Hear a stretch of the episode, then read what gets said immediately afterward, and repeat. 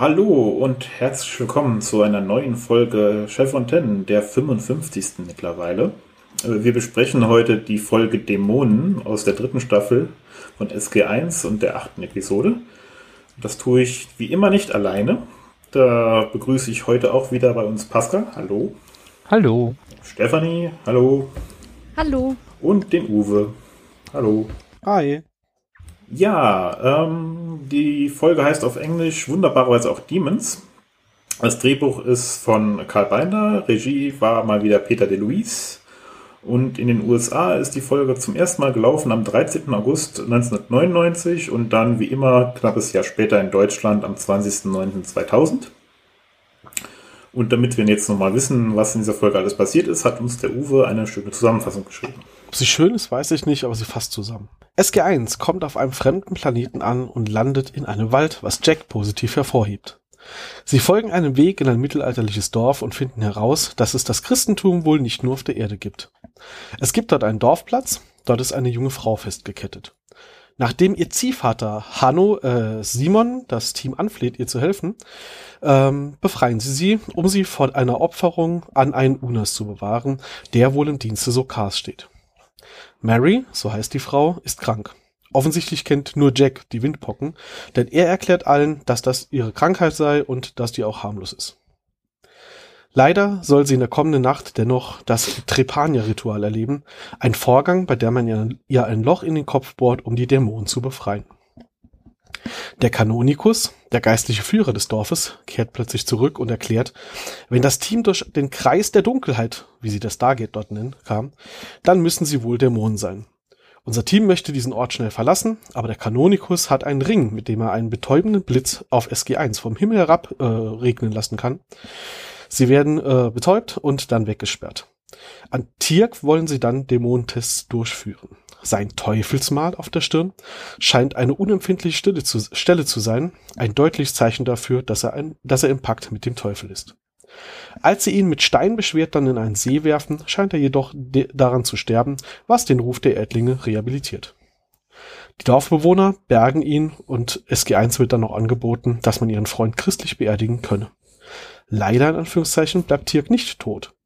Er steht plötzlich wieder auf, da Junior ihm wie immer sein Leben retten konnte. Daraufhin eskaliert, eskaliert die Situation ein wenig. Das gesamte Team wird gemeinsam mit Mary nun doch an Sokar geopfert. Auf dem Weg zum Stargate fängt Simon, bewaffnet mit einer Stabwaffe, die Karawane ab und schießt auf den Unas. Sie glauben, den Kampf gewonnen zu haben, aber bei der Abreise stellt Sam dann fest, dass der Symbiont aus dem Unas wohl auf den Kanonikus übergesprungen ist. Nichts leichter lösbar als das, der Kanonikus wird kurzerhand erschossen und das Team reist zurück zur Erde. Dankeschön. Mein erster Gedanke bei der Folge, als ich jetzt nochmal geschaut hatte, Ori-Vibes. Massiv. Schon. Was steht als erstes dann auch im Wiki-Artikel, wie ich gerade gelesen habe? Ori-Vibes. Ja, äh, das ist so eine von den Folgen, die mal wieder, ich glaube, wir haben das in der ersten Staffel irgendwann diskutiert, diese Frage aufwirft, woher zum Henker nehmen denn die Goa'uld, die ja äh, nach dem Aufstand von äh, äh, den alten Ägyptern eigentlich keinen Zugang mehr auf die Erde hatten, angeblich, äh, diese ganzen äh, mittelalterlichen christlichen und sonst wie Kulturen. Ja, offensichtlich, ähm, es wird immer wieder gezeigt, aber nicht erklärt. Offensichtlich waren dann doch irgendwelche Goa'uld äh, zwischendurch mal noch auf der Erde zugange. Ja, wie gesagt, so ein bisschen die Frage, was, wie, wie zum Henker kommen die überhaupt an die Leute dran? Äh, ich bin mit dem Ende von dieser Folge auch brutal unzufrieden, weil es im Endeffekt darauf rausläuft so, hey, ihr lebt doch gerne im Mittelalter, oder? Macht das doch die nächsten 300 Jahre einfach mal weiter so, indem ihr das Geld begraben, dann ist alles bestens.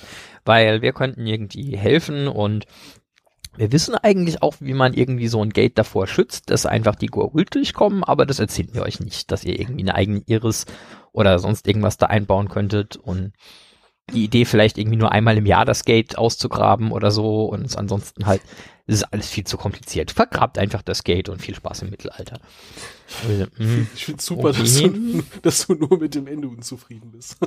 Ja, es, äh, es, es, es gibt auch einige andere Schwierigkeiten, aber das Ende ist einfach nur so, Leute, wirklich? Also. Ja, okay, okay, das Böse ist tot, alle sind zufrieden, wir gehen jetzt. Vor genau. allem wählst die neuen Chevrons an.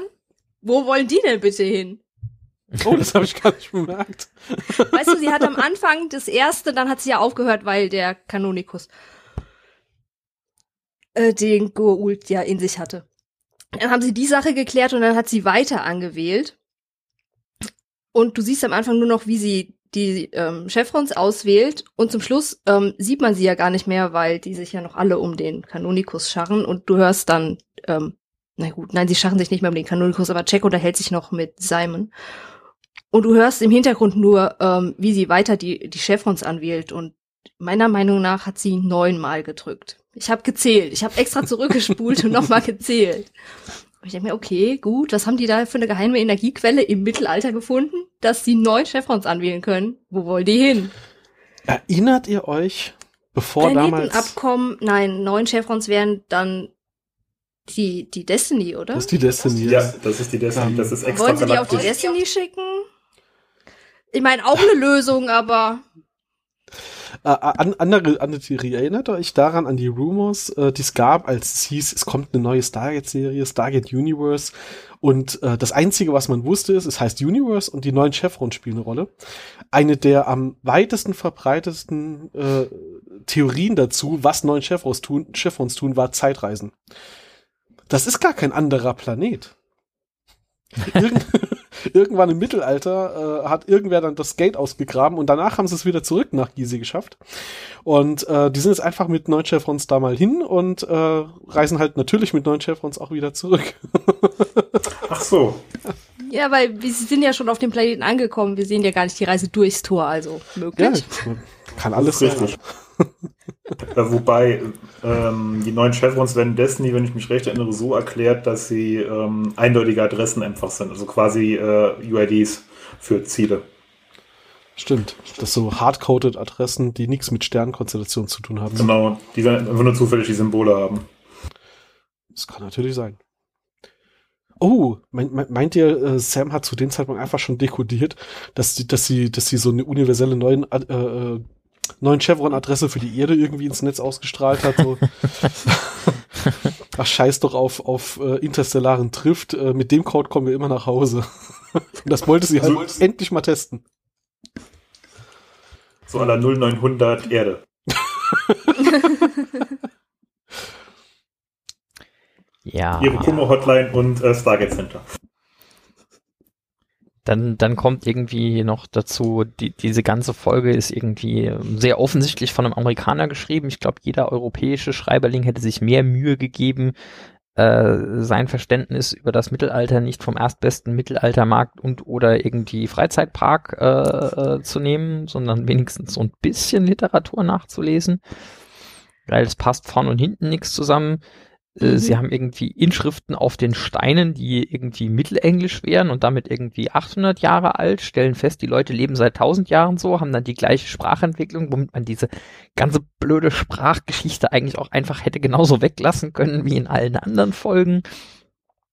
Die ganzen, äh, die, die ganzen Glaubensdinger über den Teufel und äh, Hexerei und sonst irgendwas ist auch irgendwie komplett das falsche Zeitalter. Das wäre eher so keine Ahnung, um 1600 rum eigentlich, glaube ich, als um, um irgendwie, ja, das heißt, die haben schon seit 1000 Jahren so gelebt, als irgendwie um die Jahrtausendwende, also die vorletzte mittlerweile. Ähm, ist alles irgendwie Murks. Vor allem, wenn Tiaik ähm, ertränkt wird, ähm, zitiert der Kanonikus das ähm, Gebet zum heiligen Erzengel Michael, was ähm, von Papst Leo dem 18., 13. geschrieben wurde, und zwar am 13. Oktober 1884. Oh. ja. Vielleicht kam es per Brieftaube an. Vielleicht waren da doch auch noch äh, äh etwas jüngere Verbindungen dorthin oder so. oder Larven Express, das kennen wir doch schon. Ja, stimmt. Ja, äh, also das ist wirklich, ich finde ja die Grundidee dieser Folge wie so oft eigentlich ganz gut, dass man jetzt auch mal zeigt, okay, es gibt noch ganz andere Religionen, das hat man ja schon ein paar Mal, andere Kulturen, wir, wir treffen die Unas, äh, also wir, wir lernen, dass es Unas nicht der eine war, sondern dass es halt ein, eine Spezies ist. Ähm, Ich so frage mich eh, wie die auf die Gedanken kommen konnten, dass es nur einer ist.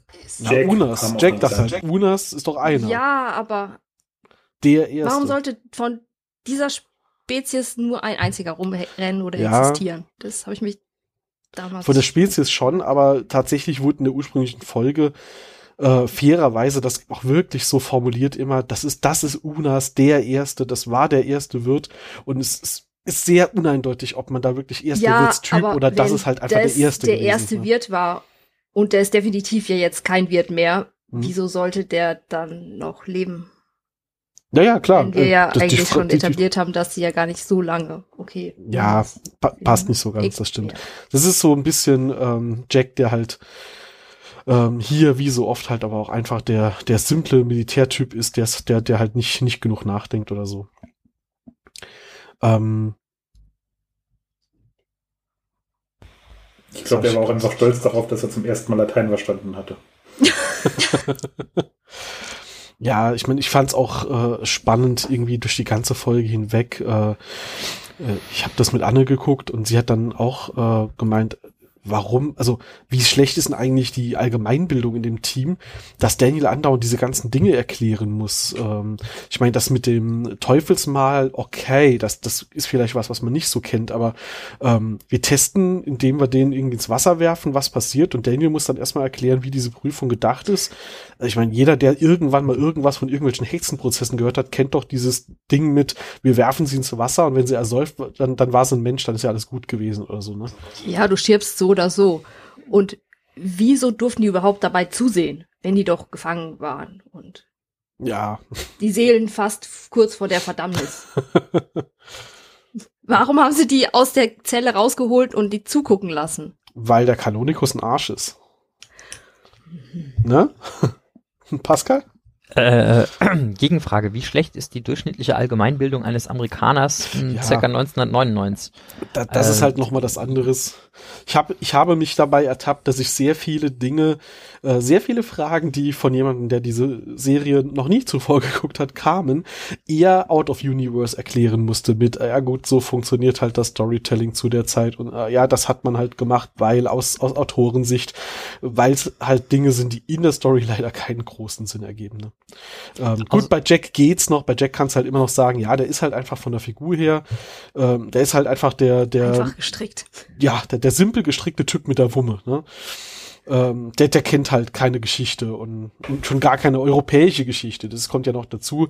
Kann natürlich auch sein, wie du sagst, ne, ähm, Amerikaner, amerikanisches Bildungssystem, weiß ich nicht, aber vielleicht ist das auch ein Thema, das bei uns in, in Popkultur und so weiter präsenter ist als in USA und weil es halt hier bei uns äh, irgendwie zur Historie gehört und dort nicht, keine Ahnung.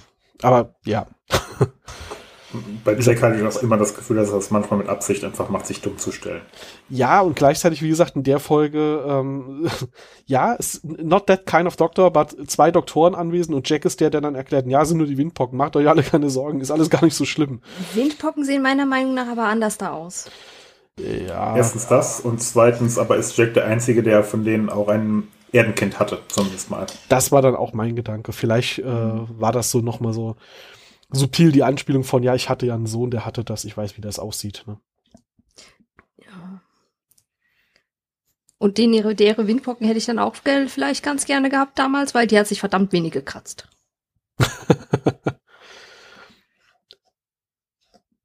Das Äh, war keine schöne Zeit. Ich nee. erinnere mich, Ach, leider. ja. Tja, Fall, äh, knapp, knapp, noch, knapp noch ein paar Jahre zu alt gewesen. Bei mir gab's die Impfung noch nicht, bei meinem Bruder gab's schon eine Windpockenimpfung. Ne? Drei ich Jahre hatte sie, bevor ich die Impfung kriegen konnte. Ja, wie gesagt, bei mir, bei mir war die gerade noch nicht auf dem Markt. Die kam kurz Mhm. nachdem ich's hatte auf dem Markt oder so. Bei uns gab's nur Massermums, Röteln und so und was. Hm. Ähm, Gerade mal noch Andere mal so. Frage. Ja. Ich, ich verkneif's mir wirklich, seitdem wir mit dieser Folge angefangen haben, aber warum sind die eigentlich so blöd und werfen Tiereck in den Teich? Wir wissen doch alle, dass sie einfach nur hätten gucken müssen, ob er das gleiche wiegt wie eine Ente. Weil die im Mittelalter leben und keine Waage haben. weil die in Stargate auf anderen Planeten niemals Tiere haben. Nein. Also Doch, ich, ich die nehme an, das Problem Tier. ist, dass Man es hat in ein Tier Stargate, gesehen. Ein, Äh, C ich, ich, ein computeranimiertes Tier. Problem ist, dass, dass es im Stargate-Universum keinen äh, äh, Ritter der Kokosnuss gibt. Ja. Aber äh, Die kennen keine Enten. Daran muss es liegen. Computeranimiertes Tier. Mhm. Habt ihr es gesehen? Pascal hat das nicht gesehen, den hatte ich vorhin ich schon habe es nicht gesehen, nein. Wo war das? Wenn die am Anfang die elf Kilometer zum Dorf laufen, ähm, wenn die, wenn du, wenn du so über diesen Baumstumpf oder Hügel dann das Dorf im Hintergrund siehst, dann war vorne im Vordergrund auf diesem Baumstumpf, Stein, was auch immer, war so ein Gecko-Echsen-Ding, aber ich glaube, es hatte mehr wie vier Beine gesessen und ist dann so hinter den Stein gekrabbelt. Und dann habe ich mich gefragt, ist das eine Anspielung auf äh, Gecko Productions, die Produktionsfirma von, von Richard Dean Uh. Anderson oder, weil es war computeranimiert, das Ding. Ich hätte gesagt, da hat wahrscheinlich irgendein Praktikant nach sechs Monaten endlich mal einen Special Effekt fertig gehabt und sie haben dann einfach einen Grund gesucht, den in irgendeiner Episode unterzubringen. Ja. Sowas in der Art. Die, oder Ähm, die wollten einfach äh. mal den äh, kanadischen Wald ein bisschen anders aussehen lassen. Ach so, ja, genau. Äh, genau, lass uns mal an den Anfang der Folge gehen. Deswegen hatten die vielleicht auch Oh, Pascal, keine, ich, keine, ich wollte gerade schon wieder kein Geld für andere Sachen, weil halt 10.000 für diesen Gecko draufgegangen sind. Ja, deswegen, deswegen sah der Blitz nachher so cheesy aus. Deswegen auch kanadischer Wald. Ja. Könnte es sein, dass Ja. sie die Folge an der gleichen Stelle gedreht haben wie die Endaraner? Äh, Enkaran, Enkaraner. Der Hügel kam mir also, sehr bekannt vor. was heißt an der gleichen Stelle? Also, äh, du, du, du wirst immer wieder ähnliche Bergumrisse im Hintergrund haben, weil äh, mehr als 30 Kilometer von Vancouver wegzufahren wäre teuer geworden. Das heißt, die Menge an potenziellen Ja, und sie Bergumrissen hatten ja schon den, den, den Gecko. vier oder so. Was? Ja, keine Ahnung, was auch immer die vier nächsten Berge an Vancouver sind, ist halt einer von denen, die du permanent im Hintergrund hast in den, in den Landschaften. Wird immer voll verwürfelt. Welchen, Also was welchen Berg tatsächlich? Viel relevanter ist, es ist exakt der gleiche Bildausschnitt äh, wie bei den Nox. Also das, das Gate steht an der gleichen Stelle, wie sie die äh, Aufnahmen von Gate-Standpunkt bei den Nox gedreht haben. Ja, Sieht man auch ganz gut, wenn man im, im Stargate-Wiki einmal nach der Folge guckt, also im Englischen. Mhm. Ähm, da ist ein, ein Foto von genau der Gate-Szene drin, wo man sehr, sehr deutlich sieht, dass das der, der gleiche Aussichtspunkt ist, an dem sie das einfach gedreht haben.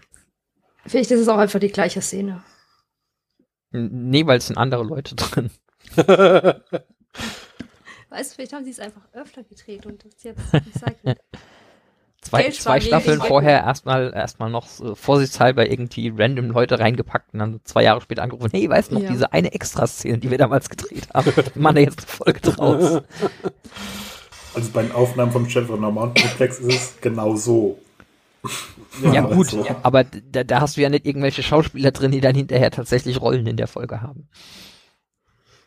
Auch wieder Äh, ja, aber du wolltest vom Anfang anfangen, Uwe.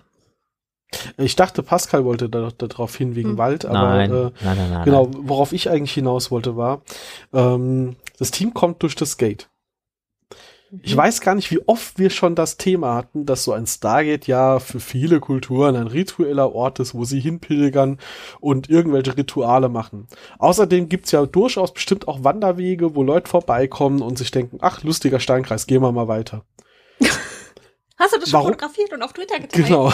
Warum zur Hölle sind sie sich so sicher, dass dieses Gate aktiv genutzt wird, nur weil da ein Fußweg ist, der zum Gate führt? Ja gut, das heißt ja zumindest, es gibt Leute, die regelmäßig zu diesem Gate kommen. Wofür sie es benutzen, wird ja jetzt nicht unbedingt spezifiziert.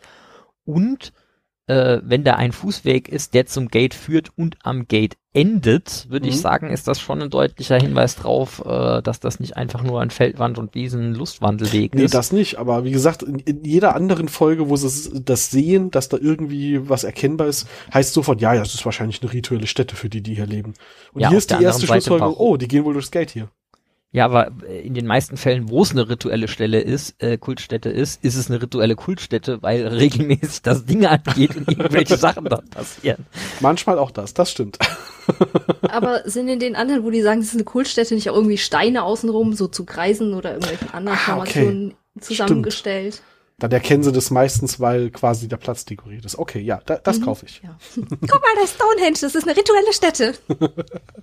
Oh, habt ihr auch die ganzen Memes gesehen äh, von irgendwelchen äh, LKW und Bagger und sonst was, dass, dass es die ganze Nacht gedauert hat, in Stonehenge die Steine umzustellen wegen der Zeitumstellung?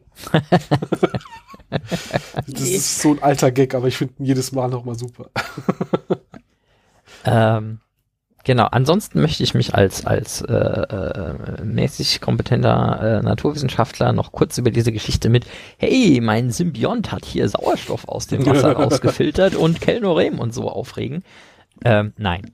Einfach nur nein. Nur darüber? Also, äh, ja, mit, also mit Kelnorem wird für mich ein Schuh draus. Ohne wäre es schwierig geworden.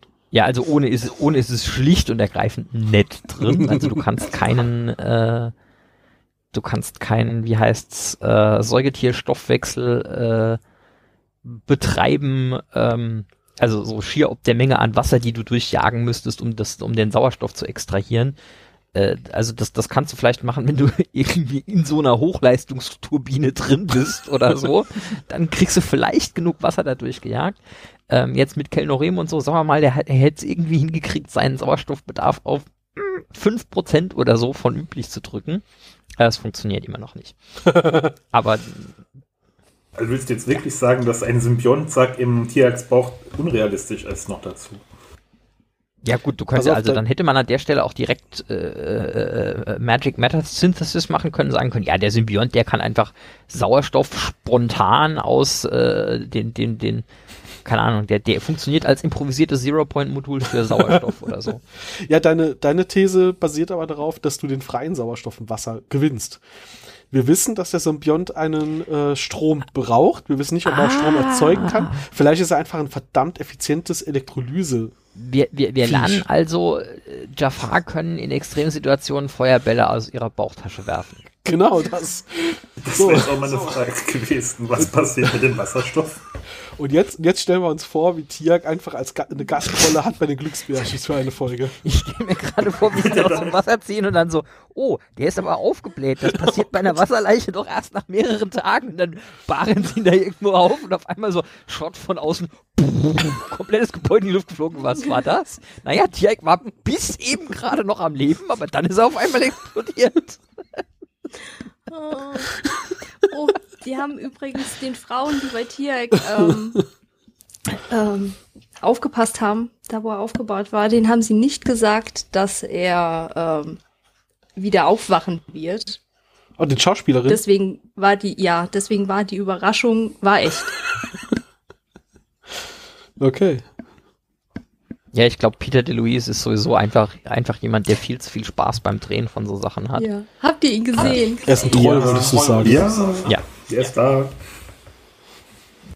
Gar nicht so unauffällig. Ja, super. Ähm, ein, eine Sache von wegen hier, also da, da dachte ich schon, oh mein Gott, das, das ergibt ja gar keinen Sinn. Äh, was machen die denn da? Um dann festzustellen, oh, ich hatte irgendwie Dinge verwechselt. Ich dachte tatsächlich, der Schmelzpunkt für Gold wäre äh, sehr niedrig. Und war ein bisschen verwundert, dass das, das Schlangensymbol auf, Go, äh, auf Goruls Stirn, genau, auf Tiaks Stirn halt nicht beschädigt, wenn er da mit dem, mit dem heißen, heißen Eisenstab rangeht. Aber tatsächlich ergibt das Sinn. Also der Eisenstab hat nur leicht geglimmt und damit ist er mehrere hundert Grad unter der Schmelztemperatur von reinem Gold. Und das hat mich überrascht. Ich dachte tatsächlich, Gold schmilzt deutlich früher. Ähm, bisschen schade nur, man sieht in der Szene äh, ein bisschen zu deutlich, dass das ein Patch ist, der aufgeklebt ist, weil aus irgendeinem Grund fanden sie es cool, das deutlich von der Seite zu zeigen und du kannst da am Rand quasi drunter gucken. Ja, aber ich glaube, die haben auch die Hitze, die der Stab ausstrahlt, nachträglich ähm, rein animiert. Ja, ja, ja. Ich bin jetzt nicht davon ausgegangen, dass die da wirklich einen glühenden Stab an den Kopf vom Schauspieler gehalten haben. Budget. Ach so, ja, das, das, man weiß es ja nicht. Ja. Und ich meine, dass das Tier halt schmerzunempfindlich ist, vor allem an der Stelle, wo sie ihm schon mal flüssiges Gold reingegossen haben, äh, hat mich jetzt auch wenig überrascht. Ähm, die haben ja Daniel dabei. Und er kennt irgendwie alte Sprachen und ach guck mal hier christliche Kultur und sonst was. Und dann ähm, haben sie ja auf dem Weg noch ins Dorf am Anfang die Diskussion, in der sich herausstellt, dass ähm, Tiak bewanderter ist im christlichen Glauben als O'Neill und irgendwie aktiv die Bibel liest. Ähm, da hat es mich ein bisschen gewundert, dass äh, Daniel nicht mal darauf hinweist, dass, äh, also Kontext, ist, die Diskussion ist quasi, irgendwie passt das nicht, dass ein Goa'uld den gütigen Gott des Christentums spielt. Naja, wir reden hier über das finstere Mittelalter, über das, wie Glauben damals gelebt wurde und wenn man sich halt mal im Alten Testament umguckt, der Gott könnte zum Teil durchaus von einem Goa'uld dargestellt werden. Dass der, dass der christliche Gott ein gütiger Gott ist, hat sich ja auch erst irgendwann entwickelt. Ja, früher und so weiter, da wisst ihr mehr als ich. Ähm, aber dass, dass Daniel da nicht auf den Spin kommt, von wegen, naja, es gibt ja schon so ein paar Passagen in dem Buch, äh, wo es durchaus passen würde, bliblablub. Ähm, was sie sich nicht getraut haben, meiner Meinung nach, ist, ja. ähm, hier hat, hier hat ein Goa'uld den christlichen Glauben irgendwie adaptiert. Und ich fand ja schon immer, dass sie beim ägyptischen Glauben doch sehr offen gelassen haben, ob die Menschen diese Religionen hatten und äh, die Goa'uld haben das adaptiert oder haben die Goa'uld das dahin gebracht. Hier haben sie überraschend explizit gesagt, naja, da ist halt ein Goa'uld und der, der, der hat quasi der, der hat dann das Christentum zu seinem Zweck benutzt. Also da haben sie, glaube ich, irgendwie nicht, nicht, nicht in dieses Fettnäpfchen treten wollen zu behaupten, dass der ganze christliche Glaube wurde von dem Alien erfunden. Was heißt, was heißt nicht in dieses Fettnäpfchen treten wollen? Also es sind schon äh, Fernsehserien äh, im Amerika der 90er Jahre für weniger gecancelt worden, wenn es irgendwie an Glaubensfragen dran ging. Also sie haben wirklich die, die ganze Serie sonst es sehr vermieden, mhm. irgendwie das Christentum da reinzubringen, mit Ausnahme von ganz, ganz wenigen Einzeilern. Ansonsten, also ich glaube, mhm. es gibt irgendwie am Anfang einmal von äh, hier unserem Lieblingssenator äh, den Spruch von wegen, es gibt hier nur einen Gott oder so irgendwas mhm. und äh, der, der, der hat irgendwie... Diese zehn Gebote Folge. Ja, das ist aber auch ähm, auch ja, ja. Nein, aber sie hatten ja jetzt vor paar Folgen schon Sokar als Teufel etabliert, von daher war diese Folge wahrscheinlich einfach nur der nächste Schritt. Ja, um nochmal auf ihn aber insbesondere äh, zu kommen, weil man jetzt so quasi schrittweise auf ihn aufbaut. Als du, du könntest an der Stelle nicht irgendwie Sokar als als Gott, als als christlicher Gott machen, weil dann kämen dir die ganzen äh, amerikanischen Mütter und äh, würden hier. Naja, da musst du eben die Bibel als Schurkenroman lesen. Ja, das, das kannst du vergessen, weil äh, bei den ganzen ja. Evangelikalen, bei den Amis, äh, da war ja äh, KISS schon Grund, dass die Kinder zum Satanismus erzogen wurden. Was wäre dann mit einer Serie, die sagt, ja, hier, äh, es gibt Aliens, die tatsächlich irgendwie Gott spielen, da bist du komplett weg vom Fenster. Ja, man bedenke also nicht, mal nicht getraut trifft glaube ich, schon ganz gut, ja. Ja, ja. Man bedenke nur die äh, Unterschriftensammlung und teilweise Protestmärsche wegen der Serie Lucifer, ne? Die es ja durchaus in manchen Städten in den USA gab. Ja. Äh, weil, oh, da wird der Teufel ja als teilweise ganz nett dargestellt, das geht ja gar nicht. Charmant. Ähm, ja, ja, ja, ja. Da feiere ich nach wie vor Neil Gaiman für seine Reaktion darauf. der hat ja äh, diesen diesen Charakter in dieser Inkarnation äh, mit äh, mit aus äh, mit erschaffen und hat dann hinterher gesagt, also er möchte sich nachträglich nochmal bei diesen Leuten für diese Unterschriftsammlung bedanken weil so viel kostenlose Werbung hätte er noch für keine andere, kein anderes Projekt von sich gehabt. Ja. ja. Genau. Ja, was mich gewundert hat, war äh, dann eher jetzt gegen Ende der Serie so. Und jetzt soll, soll der Erzengel Lucifer auch noch Gott persönlich ersetzen. Ähm, ich glaube, da haben es dann die entsprechenden Gruppen inzwischen einfach aufgegeben. Ja, da merkst du halt, dass es, also wie gesagt, das, das was ich jetzt gesagt habe, gilt sicherlich für das Amerika von vor 20 Jahren. Äh, heute ist das der Punkt, gerade die, die unabhängigen Sachen, die jetzt sowieso irgendwie ihre eigenen Streamingdienste laufen haben oder so, können da jetzt tun und lassen, was sie wollen. Äh, weil die werden eh nicht von den Leuten geguckt, die sich darüber aufregen würden. Ja. Aber jetzt, wo Tiak auferstanden ist, ist er dann jetzt der Jesus von diesem Planeten? das hat Anna auch gesagt, der ist wieder auferstanden. Der müsste doch jetzt Jesus sein. Aber nicht nach drei Tagen. Ja. Ja, äh, wenn man es so ganz genau nimmt, äh, Christopher Judge hat ja auch den Unas gesprochen im Englischen. Einfach eins zu eins ersetzt, ne? Ja, was ich noch hier mir notiert, notiert hatte, war, ähm, sie stehen da und dann fällt die Aussage, diese Menschen hier werden terrorisiert und wir können ihnen helfen. Wir müssen hier was tun. Ähm, das hatten wir ja auch schon mehrfach, dass äh, das SG1 offensichtlich nicht nach der uns aus anderen Welten bekannten obersten Direktive handelt. wir müssen uns hier einrichten, weil äh, wir können das ja hier so nicht lassen und ähm, ja, äh, wobei äh, O'Neill das ja nachher auch noch kommentiert und Sam den Befehl gibt, wenn der jemals wieder irgendwie helfen will, dann soll sie ihn bitte erschießen. Nein, in den, in den Hintern treten. Nein, nicht in den Hintern treten, er hat einfach nur gesagt, äh, treten Sie mich. Ja, ich glaube, im Englischen sagt er äh, Shot him oder so, sogar. sogar. Mhm. Naja, das haben sie im Deutschen, haben sie das entschärft. Ja, im Deutschen haben sie auch nicht gesagt, wie weit das Dorf entfernt ist. Ja. haben sie im Deutschen eigentlich den Gag von O'Neill versaut mit den Wäldern? Im Englischen sagt er nämlich sowas, Trees, Trees and more trees. What a wonderful green universe we live in. Eh? Ja, ja, nein, das sagen sie auch so im Deutschen. Okay, war ich mir gerade nicht sicher. Ja, aber das, was Stefanie gerade meinte, war, ähm, ähm, da war nämlich Übersetzungsfail. Die sagen nämlich, das äh, Dorf ist elf Klicks entfernt, elf Klicks away was ja elf Kilometer sind, aber im Deutschen sagen sie, es ist elf Grad östlich oder sowas. Stimmt, stimmt. Gar keinen Sinn. Ich erinnere mich nochmal. Ja, ja. Und Neil reagiert dann so mit, was, elf Grad? Und das, so, denkst halt, hä? Was soll der Gag an der Stelle? Im Englischen ergibt der mehr Sinn. Ähm, mir ist mal wieder bewusst geworden, wie absurd das in den USA ist. Ne? So metrisches System, da halten wir uns fern und an der einen Stelle, wo sie das metrische System halt dann doch mal verwenden, dann geben sie es nicht zu, dann nennen sie Kilometer Klicks, damit es keiner merkt. genau ist doch der Grund, wieso die das System noch haben, oder? Ich weiß es nicht. Keine Also so, so amerikanische Arroganz. Deswegen machen die auch irgendwie ihre eigenen DIN-Normen, nur weil sie eigene Normen machen wollen. Weil sie es können. Ähm, es gibt auch einen zweiten Übersetzungsfehler, der, über den ich gestolpert bin. Oh, äh, möcht, möchtest du, Pascal? Das ist doch sonst normalerweise. Pa Pascal nee, ist noch ausnahmsweise habe ich eben auf die Übersetzung diesmal gar nicht so viel geachtet. Der Titel war ganz gut übersetzt, da konnte man jetzt ich wirklich nichts sagen. ausnahmsweise wenig zu jammern.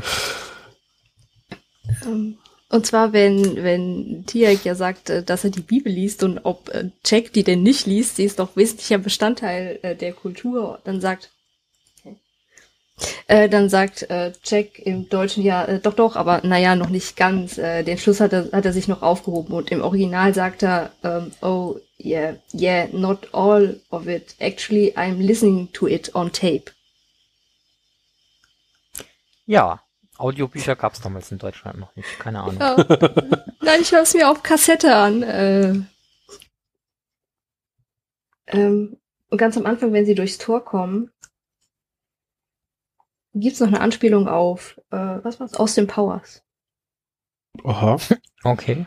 Die habe ich verpasst. Entschuldigung? Was? Wer? Warum? Ähm, Jack? Der imitiert Dr. Evil. Echt? Indem er den kleinen Finger an den an den Mundwinkel legt. Ist euch das nicht aufgefallen? Das nee. war so präsent. Kein bisschen. Und er sagt, oder so ähnlich. Okay. Ah, ich glaube, da müssen wir alle irgendwie 500 Punkte abgeben. Das, äh, ja, das hätte man bemerken können. Es war echt sehr präsent. Es war mit die erste Szene. Okay, krass. Und die ähm, Einstellung, in der der UNAF äh, seine Gefangenen einsammelt, ähm, die ist exakt eine, eine Wiedergabe von einer Einstellung in äh, wo in, in einem Film, der heißt die, das siebte Siegel, wo der Tod äh, seine Opfer wegnimmt. Genau das gleiche Kamerawinkel bis hin zur Komposition. Subtile Hommage eines Regisseurs. Muss, musst du aber auch wissen, oder? Der Film ist von 1957. Der ist noch oh, in Schwarz-Weiß. Wow. Und ich glaube, ein Ausschnitt davon die sieht man ähm, in der Atlantis-Folge von dieser Folge. In der Atlantis-Folge? Also, wir hatten es ja irgendwie mit, mit, äh, in der Ori-Saga gibt's dann irgendwie durchaus Szenen, die sehr ähnlich sind, nur da kommt halt kein Unas, um Leute mitzuholen, sondern da, da, da sollen Leute verbrannt werden. Mhm. Wo, wo war das in Atlantis? Ich kann das nicht aussprechen, das ist ein ähm, französischer Titel von der Folge. Ähm, Ja, mit Titel kann sowieso ich glaube, keiner was Staffel anfangen. 1. Nee, nicht Staffel 1. Coup Ähm, hier der, der, der, Staatsstreich meinst du? Ja, ja. Ja. Aber hab mich gerade gedacht, so hier, ähm, äh, jetzt fällt mir der Begriff gerade nicht ein, aber egal. Jo. Wobei diese Folge sowieso viele Atlantis-Parallelen hat. Ähm, ist äh, gerade diese Kombi Peter DeLuise, Karl Binder gibt es in Atlantis auch nochmal sehr häufig und es gibt dann auch sogar eine Folge, wo sie sogar den Magistrat, äh, also den, ähm, wie heißt er jetzt hier, äh, den, den, den, den äh, Kanoniker, Kanonikus äh, als Magistrat recyceln. Das ist die Folge, wo die auf, diesen, auf dieser Gefängnisinsel landen, die als Racefutter dient und äh, ist quasi so, Ja. auch nochmal die Dreier, Dreier-Clique zusammen. Und ah, hier unser lieber äh, Hanno, äh, nee, äh, Si- Simon, der taucht dann bei Atlantis auch nochmal als Avrit auf, Genau. Um die Schauspieler gerade äh, abzuhaken. Sonst haben die das Übliche gemacht, wie, jo, auch nochmal bei Andromeda, auch nochmal bei Flash Gordon mitgespielt, bei dieser Miniserie, auch nochmal bei Sanctuary, pff, jo, das Übliche. Man kennt's ja. Vancouver Deluxe. Ja, das sowieso. Ich habe dann noch nachgeguckt, halt hier der Schauspieler, der Hanno spielt, äh, ach, der Simon spielt hier, der ja Hanno in Vergeltung damals gespielt hat, David McNally. Ähm, was, was sie geschickt gemacht haben für die deutschen Zuschauer ist, ist jedes Mal ein anderer Synchronsprecher. Das wird wahrscheinlich nicht Absicht sein, sondern weil, äh, ist ja nicht dieselbe Figur, holen wir irgendeinen.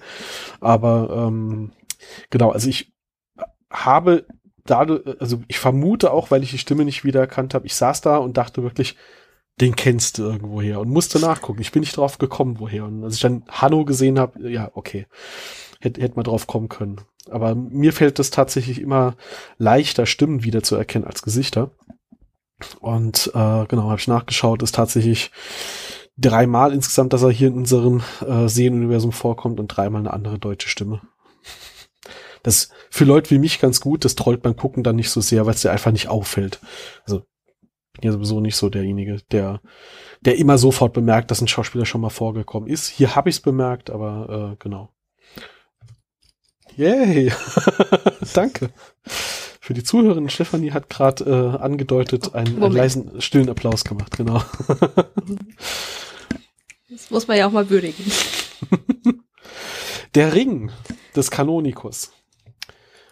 Jetzt mal ganz Ja, ich- ehrlich, an welche Technologie welcher Spezies erinnert euch das Ding?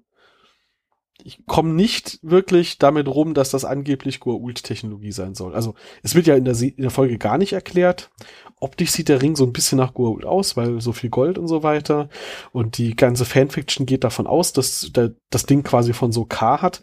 Aber mit der Himmel verdunkelt sich, Wolken ziehen auf, ein Blitz schlägt nieder. Das hat mich viel mehr an die Asgard irgendwie erinnert. Richtig. Wobei, aber das passt trotzdem, weil die also Goa'uld haben ja auch Asgard-Technologie schon mal recycelt oder zumindest mal äh, äh, kopiert. Also Anubis hat das natürlich wesentlich intensiver gemacht, klar. Aber warum vorher nicht? Ja, okay. Also, weil, also der, der Ring, der, der, der reißt bei mir so ein bisschen raus, was, was das angeht, ähm, weil er hat eindeutig eine, eine mentale, psychische Komponente, weil ich meine, der tippt, tippt da drauf und dann schlägt der Blitz genau da ein, wo er will. Das heißt, das ist jetzt, äh, da ist kein Bedieninterface dran. Das heißt, da gibt's irgendeine Verbindung, ähnlich wie bei den Handgeräten. Das kennen wir bei den Goa'uld ja schon. Aber diese komplette Animation, ähm, die dann passiert ist, äh, was da passiert ist, das sah für mich gar nicht aus wie das, was wir sonst von den Goa'uld so kennen. Und es passt auch irgendwie nicht zu Sokar, ne? Also wenn man so ganz genau nimmt. Hätte ja irgendwie eher Flammen. sowas wie ein Meteor einschlagen müssen. Oder sowas, ja. Es sah schon sehr aus, als würde da gleich ein Asgard-Mutterschiff um die Ecke kommen. Ja, ne? Das muss man zugeben. Wahrscheinlich war es auch einfach die gleiche Animation. Nur ohne Mutterschiff. Gut, unser SG1 äh, betreibt an der Stelle ja mal wieder ähm, eher, eher so britische äh, Staatskultur. Sie sacken das Ding einfach ein und nehmen es mit. Leider werden wir es dann nicht mehr sehen. Steckt in irgendeinem Archiv in Area 51. Oder auch nicht mal, je nachdem, was der Trust gemacht hat. La- Lag vielleicht in irgendeiner Schublade äh, neben dem Spiegel oder so. Ja, äh, ist natürlich auch die Frage, ob der Ring alleine irgendwas tun kann, weil Nee, diese, der Spiegel ist doch schon kaputt. ja, der Spiegel ist kaputt, ja. Ich sag ja lag. Nee, äh, der, Aber der das geht auch gar nicht. Die Ach so, ja. ach, Zeiten, das ist, äh, stör mich doch nicht mit Ja, linearen die- die- Zeiten. die- es gab gerade ein Doctor Who Special. Ähm, Das hat's nicht besser gemacht, ne? Nee, äh, was ich meinte, was ich noch sagen wollte zum Ring ist, äh, dieses kleine Ding wird ja wahrscheinlich nicht diese ganze Energie äh, irgendwie erzeugen und bereitstellen. Das heißt, wahrscheinlich gibt's doch da irgendwo irgendeinen fetten Obelisken oder sonst was auf dem Planeten und der Ring ist nur Ja. die Fernbedienung. Die Working Theory ist, dass es äh, einen, einen Satelliten oder sonst irgendeine luftgebundene Plattform gibt, die den tatsächlichen Blitz auslöst und der Ring ist quasi nur die Fernbedienung. Ah, okay. Ja, sowas in der Art habe ich halt, also gut, Satellit ergibt noch mehr Sinn, weil kommt von oben irgendwie eine Energieentladung, das stimmt. Bei dem, was wir bisher gesehen haben, hätte es natürlich auch einfach irgendwo steht ein Gerät rum, äh, ein Dorf weiter. Ganz einfach so mit aller Hazocar schieß mal einen Blitz. ja. Ja, ich meine, hier, wir hatten ja den, den lustigen Schildgenerator, bei dem ich einfach nur zwei brauche, die dann irgendwie plötzlich Strahlen biegen und verbinden. Ähm, genau, könnte ja irgendwo auf dem Planeten was stehen. Im Zweifel, keine Ahnung, ein, ein, ein Zusatzgerät am Stargate, da kommt die Energie her. Also, dass der Ring alleine irgendwas bringt, glaube ich nicht. Vielleicht hören wir deswegen nie was davon mehr. Haben sie auf der Erde auseinandergenommen, festgestellt, oh, ist ein ein Quadratzentimeter großes Touchfeld und ein roter Knopf. Ja, hm, Und blöderweise haben wir den gerade gesagt, sie sollen jetzt Stargate, Stargate verbunden. Da kann man nicht mehr fragen gehen. Verdammt. Wir bräuchten dafür den Satelliten, aber der ist, äh, da haben wir gerade keinen Zugriff drauf. Schwierig. Tudum. Muss man warten, bis wir Raumschiffe haben, aber bis dahin haben wir vergessen, dass es die gibt. Mhm. Ähm, eine Sache noch. Wenn sie Tiak als Dämon bezeichnen, weil er ja dieses Mal trägt. Und sie kennen den Dämon nur als diesen Unas, der immer Leute mitschleppt. Wieso trauen die sich, diese Prüfung an ihm durchzuführen? ich glaube, der Kanonikus weiß insgeheim, dass das ein, ein, auch nur Menschen sind. Man merkt ja auch, ähm, also so war mein Eindruck zumindest, das habe ich rein interpretiert, als die drei, äh, die vier halt da stehen und sagen, ja, das ist äh, gar kein Dämon und eigentlich ist das alles gar nicht so wild und wir können euch helfen und das Problem beseitigen, dann guckt der, der Kanonikus schon so ein bisschen erschrocken, weil wenn der Unas nicht mehr ist, braucht kein Mensch mehr diesen Kanonikus. Weil er hat hier Ja, Macht. der genießt diese Macht schon. Ne? Und ich habe so das Gefühl, ähm, der weiß ganz genau, dass Tiak äh, kein Dämon ist. Ähm, er will hier ein Exempel statuieren und vielleicht kennt er sogar schon Jaffa und weiß, dass diese Prüfungen halt in dem Fall wunderbar funktionieren. Ähm, weil man hat so das Gefühl, er will eigentlich jetzt nur zeigen, ich habe hier die Macht und ich beweise euch das, sonst hätte er sich auch einfach abziehen lassen können. Da wäre die Sache ja erledigt gewesen. Und deswegen traut er sich natürlich meinst, auch in von dem Dorf wäre ja auch rufen, keiner hinterhergekommen. Die dürfen ja alle nicht zum Genau.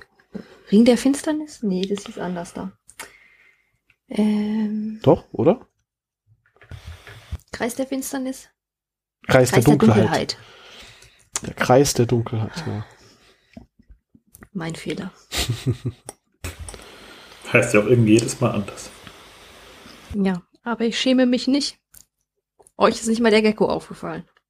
Und die Anspielung auf Dr. Evil. Der Gecko und der Dr. Evil nicht. Mir ist äh, aufgefallen, ähm, ich werde auch noch mal einen schönen Link posten zum, äh, zum Concept Art äh, dieser Folge. Da gibt's auch eine Zeichnung vom Ring, äh, eine schöne Bleistiftzeichnung. Es gibt eine Zeichnung von dem ganzen Dorf und äh, es gibt auch eine Zeichnung von diesen Schriftzeichen, äh, die, äh, an denen Daniel irgendwie die, das Zeitalter erkennt.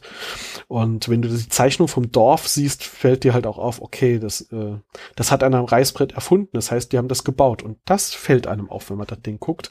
Selbst bei den äh, dreieinhalb Pixeln, die dir so eine alte DVD-Qualität bringt, siehst du, wenn sie im Gefängnis sitzen, schon, dass die Wände aus Pappmaché sind. das ist halt. Aber sie haben sich äh, wirklich sehr viel Mühe mit dem Set gegeben.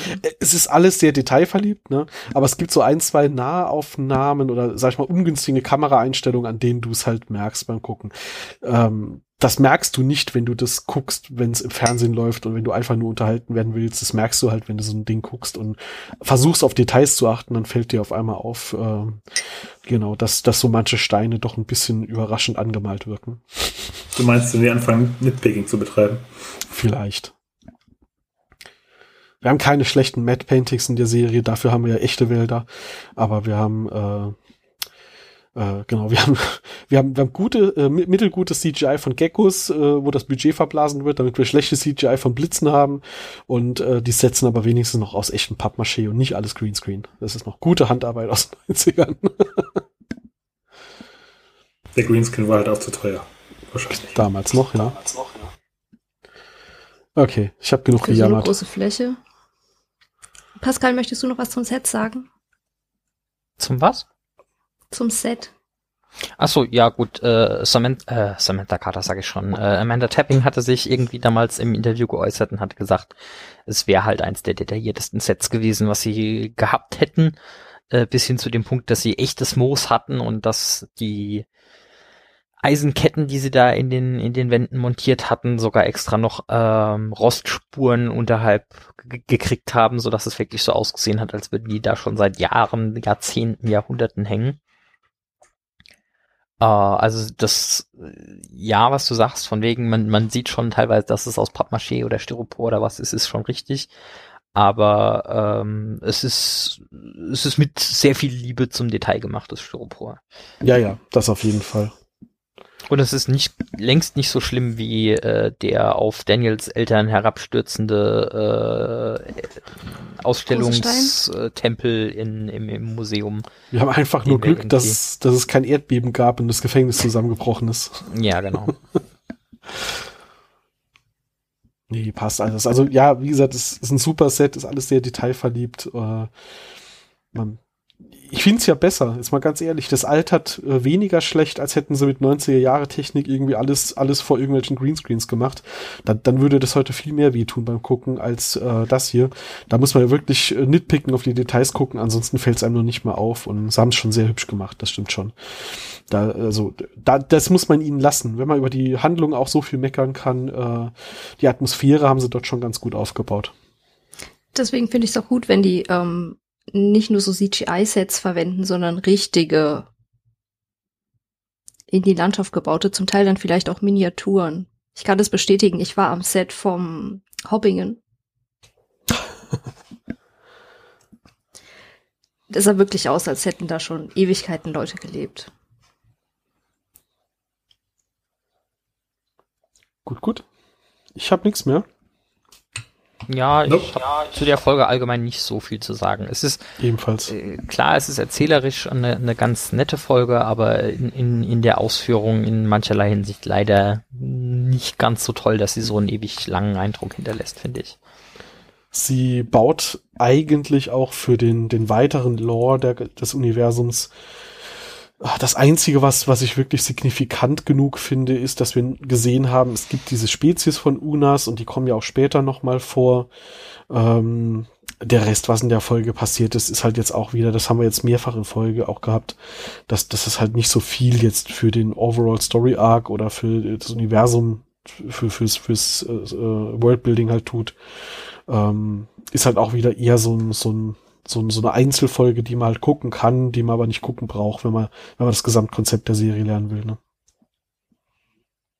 Aber sie haben ein UAV wieder eingesetzt. Ich weiß, dass wir äh, damals bei den bei den äh, singenden Overall-Trägern, äh, Onesie-Trägern, Durch die äh, Klänge?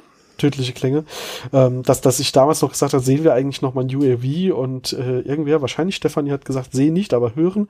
Äh, hier auch wieder, es wird erwähnt, dass sie natürlich äh, Luftaufklärung haben. Ähm, sie zeigen uns nicht jedes Mal das, das, das Ding da rumfliegen oder starten, aber sie erwähnen es wenigstens.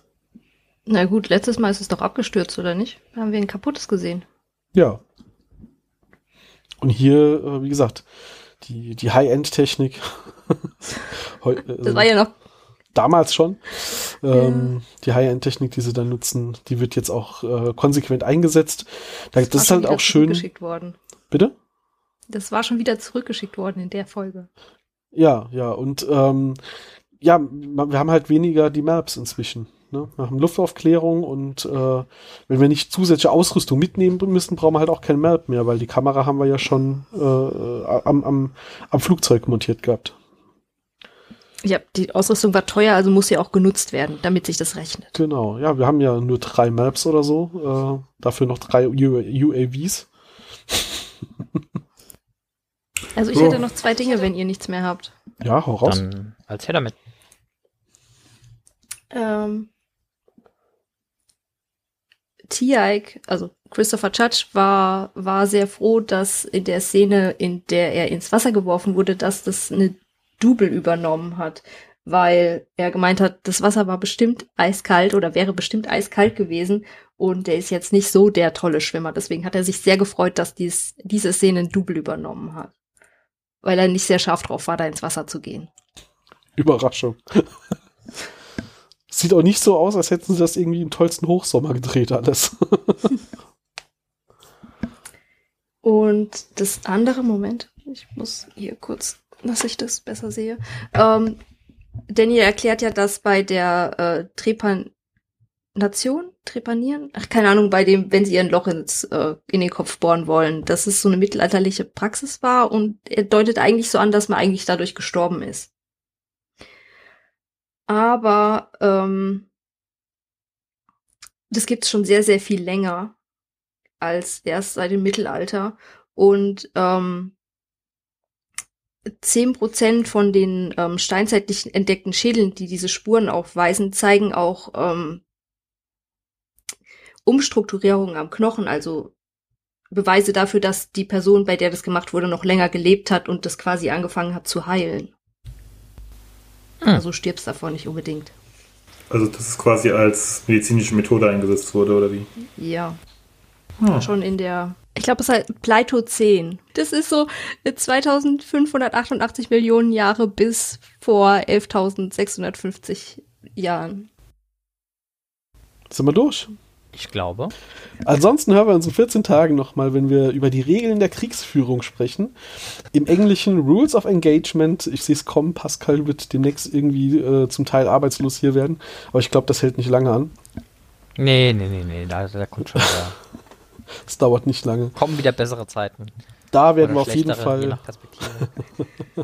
da werden wir auf jeden Fall noch mal ein bisschen mehr zum äh, Lore der Welt äh, beigetragen bekommen mit lustigen Waffen, die nur betäuben und ähm, lustigen Holo Emittern, die auch später noch mal wiederverwendet werden. Ähm, wir werden wenn auch nicht in real, aber wir werden einen, einen unseren äh, toten Götter nochmal äh, wieder treffen und sehen. Äh, die Folge, auf die freue ich mich sehr und da wird mein Fazit auf jeden Fall auch besser sein, aber da können wir ja in 14 Tagen drüber reden. Bis dann. Bis in 14 Tagen. Ciao. Tschüss. Tschüss. Tschüss.